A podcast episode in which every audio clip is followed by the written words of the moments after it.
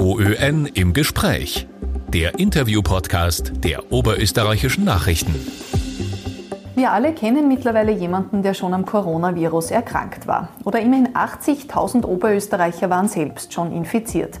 Nicht alle haben Antikörper. Warum nicht? Schützt eine Infektion überhaupt vor einer weiteren? Und wenn ja, wie lange? Dazu gibt es jetzt eine aktuelle Studie und über die wollen wir heute mit einem Experten reden.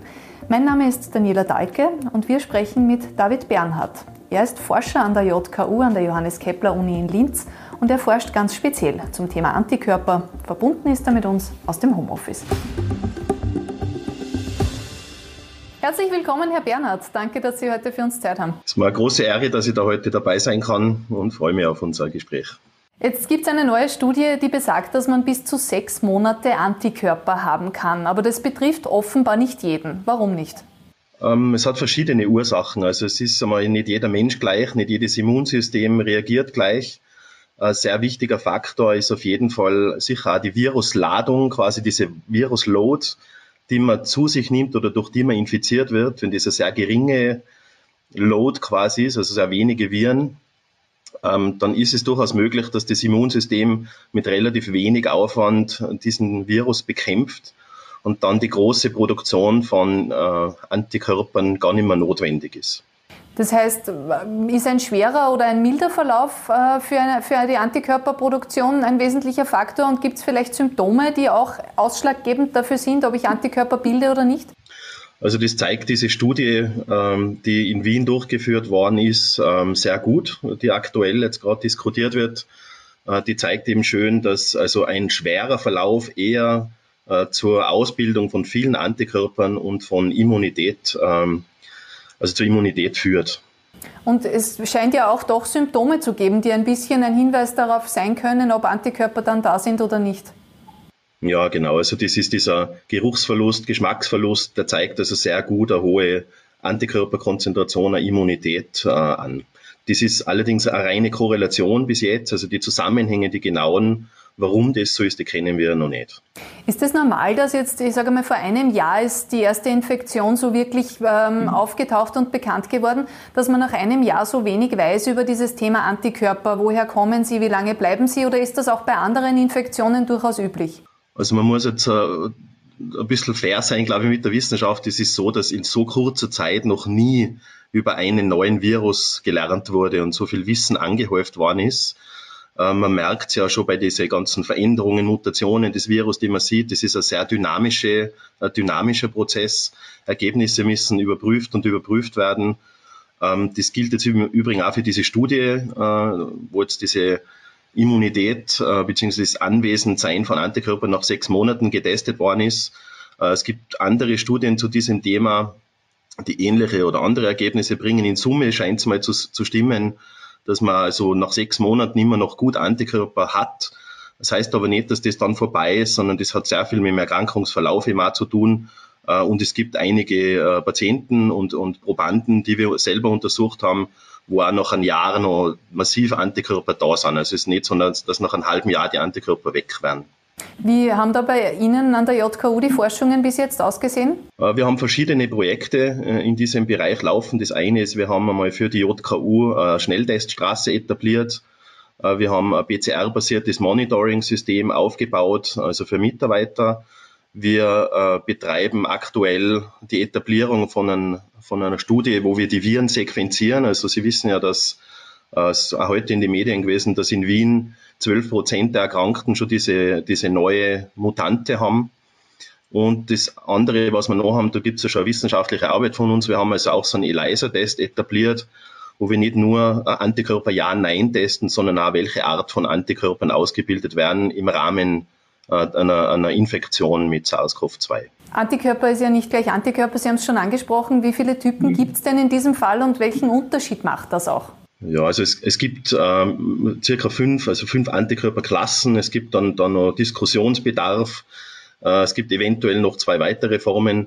Äh, Im Prinzip sprechen wir von IgA, IgM, äh, IgE und äh, IgD eben äh, für den Infektionsverlauf. Also das, der erste Antikörperklasse, die quasi auftritt, ist dieses IgA. Das findet man hauptsächlich in, in Körpersekreten also Mundschleimhaut, Nasenschleimhaut, aber auch beispielsweise auch in der Muttermilch. Ähm, jetzt habe ich IgA gesagt, Entschuldigung, das IgM ist das erste, was auftaucht. Und das IgA ist das, was man in den, in den äh, Sekreten findet. Und dann für die längerfristige und langwierige Immunität ist dann dieses IgG das Relevante, das also ein bisschen später äh, auftritt wie das äh, IgM, äh, nach ja, sagen wir, mehreren Tagen bis Wochen äh, dann wieder runtergeht. Man bleibt dann allerdings auf einem niedrigen Niveau, das heißt bei einer Reinfektion oder auch im Sinne zu einer Impfung, weil das diese zweite Impfung, da schießt dann das äh, IgM und das IgG dann wieder massiv rauf und man hat eine wesentlich höhere Titer, die ein erneutes Auftreten der Erkrankung durch den gleichen Virus praktisch verhindern. Kann da die Infektion eine Rolle spielen? Weiß man das jetzt schon, ob die britische Mutante beim Thema Antikörper überhaupt relevant ist? Ist es so, dass ich dann vielleicht ähm, für die neue äh, Virusmutante nicht immun bin oder bildet die neue Virusmutante andere Antikörper aus? Ähm, also grundsätzlich das Wichtigste ist, es gibt eben einen Teil dieses, dieses Virus, das ist das sogenannte Spike-Protein und da bestimmter Bereich, der für das Andocken des Virus an die Zelle notwendig ist. Äh, bei diesen verschiedenen Mutanten, die aktuell auftreten, äh, wird viel geforscht und es scheint aktuell zumindest noch so zu sein, dass die, die Antikörper auch gegen diese neuen äh, Versionen wirksam sind, also ein Andocken im Prinzip verhindern. Das ist auch das Wichtige. Da spricht man eben von einer neutralisierenden Immunität. Es ist allerdings nicht auszuschließen äh, und es ist gerade eine sehr, sagen wir mal, turbulente Phase, was die Veränderung des Virus betrifft, dass sie irgendwann auch in dieser Bindungsdomäne stattfindet, was dann äh, sicher zu, zu, Problemen, zu Problemen führen kann. Ja. Inwiefern, vielleicht können Sie das noch ein bisschen erklären? Ja, dass der, der Virus einfach eine veränderte Andockstelle quasi hat, äh, wo die Antikörper nicht mehr binden und so eine Bindung dann wieder möglich ist und dann eben eine erneute Infektion. Also das kann nicht grundsätzlich ausgeschlossen werden. Würde das dann auch einen Einfluss auf die Impfung haben? Ja, auf jeden Fall. Das heißt, es könnte schon sein, dass, ein Virus, dass das Coronavirus jetzt auch in der Form noch mutiert, dass die Impfungen, die wir bisher am Markt haben, da nicht mehr wirksam sind. Richtig, also ich möchte jetzt den Teufel nicht an die Wand malen. Aktuell schaut das alles noch ganz gut aus und es ist jetzt einfach ganz zentral, diese Impfung so schnell wie irgendwie nur möglich durchzuführen, weil wenn eine breite Immunität da ist und der menschliche Körper ist also eine Art Versuchslabor für den, für den Virus, äh, das heißt, er testet alle Möglichkeiten aus, wie er uns infizieren kann. Wir sind so eine Art Wirt. Äh, wenn wir jetzt alle resistent sind, dann fällt dieses Labor für den Virus aus und es wird dann keine neuen Mutanten und Varianten geben. Deswegen ist jetzt eben Zeit der relevante Faktor. Kommen wir nochmal zurück zum Thema Antikörper. Welche Antikörper sind denn in den aktuellen Tests, die im Umlauf sind, die man jetzt ja auch in der Apotheke machen kann? Welche sind denn da abgedeckt? Also es gibt natürlich verschiedene Systeme. Im Prinzip ist das IgG ist das Wichtigste, weil das eben zeigt, dass einfach eine langfristige Immunität vorhanden ist. Es wird auch eben IgA getestet. Das ist allerdings nicht so ein zuverlässiger Marker. Das ist jetzt eher für die frühere Infektionsphase relevant. Die, die langwierige und langfristige Immunität zeigt IgG an und deswegen ist das auch der zentrale äh, Parameter. Jetzt machen natürlich immer mehr Oberösterreicher auch diesen Test und bekommen dann das Ergebnis und haben da einen Wert mhm. drauf. Und dann ist man oft sich selbst überlassen, den zu interpretieren. Ähm, wie kann ich denn diesen Wert interpretieren? Worauf muss man da achten? Was ist ein guter Wert? Was ist kein guter Wert? Also wenn das Ganze jetzt mit Teststreifen funktioniert, äh, dann ist mehr oder weniger eine Ja-Nein-Antwort. Und wenn ich, wenn ich Ja, also wenn dieser Teil am Streifen dann positiv ist, wie wir es vom Schnelltest äh, beim Antigen-Test eben auch kennen, äh, dann heißt es das einfach, dass eine entsprechende Menge Antikörper vorhanden ist, dass die Wahrscheinlichkeit, dass eine Immunität vorliegt, einfach auch vorhanden ist. Ähm, wichtig ist eben, dass da der richtige Test verwendet wird. Das heißt, das Antigen, das man präsentiert, um diese Antikörper nachzuweisen, muss natürlich auch das Richtige sein. Äh, und zwar ist es diese Stelle, die eben diese neutralisierende Immunität äh, verursacht. Sprich jetzt nochmal zusammengefasst, wenn da positives Signal ist, äh, ist das ein guter Hinweis, dass man eine gewisse Immunität in diese Richtung entwickelt hat, ist aber keine hundertprozentige Sicherheit. Ist es aus Ihrer Sicht sinnvoll, dass jetzt die Regierung Antikörper an ein Reintesten knüpft, sozusagen, dass man sich den Test spart, wenn man Antikörper hat? Ich sage mal Jein. Also ganz grundsätzlich finde ich, es, es gibt, wenn man ehrlich ist, gibt es vier Maßnahmen, die wichtig sind und wo wichtig ist, dass sich die Bevölkerung nach bestem Wissen und Gewissen dran hält. Das ist, sind einmal auf jeden Fall die Masken. Ähm, das ist, ähm, das sind Tests in jeder Hinsicht, also ob das ein PCR-Nachweis des Virus ist, ob das ein Antigen-Nachweis oder eben auch der Antikörpernachweis ist. Ähm, der Antikörpernachweis ist gut, was einfach, sage ich mal, Hinweise gibt auf eine gewisse Immunität, ist aber auch nicht das allgültige Heilmittel, wenn man so will. Äh, wir haben dann noch den Abstand natürlich und vor allem das Impfen. Das sind die, die vier wichtigen Dinge.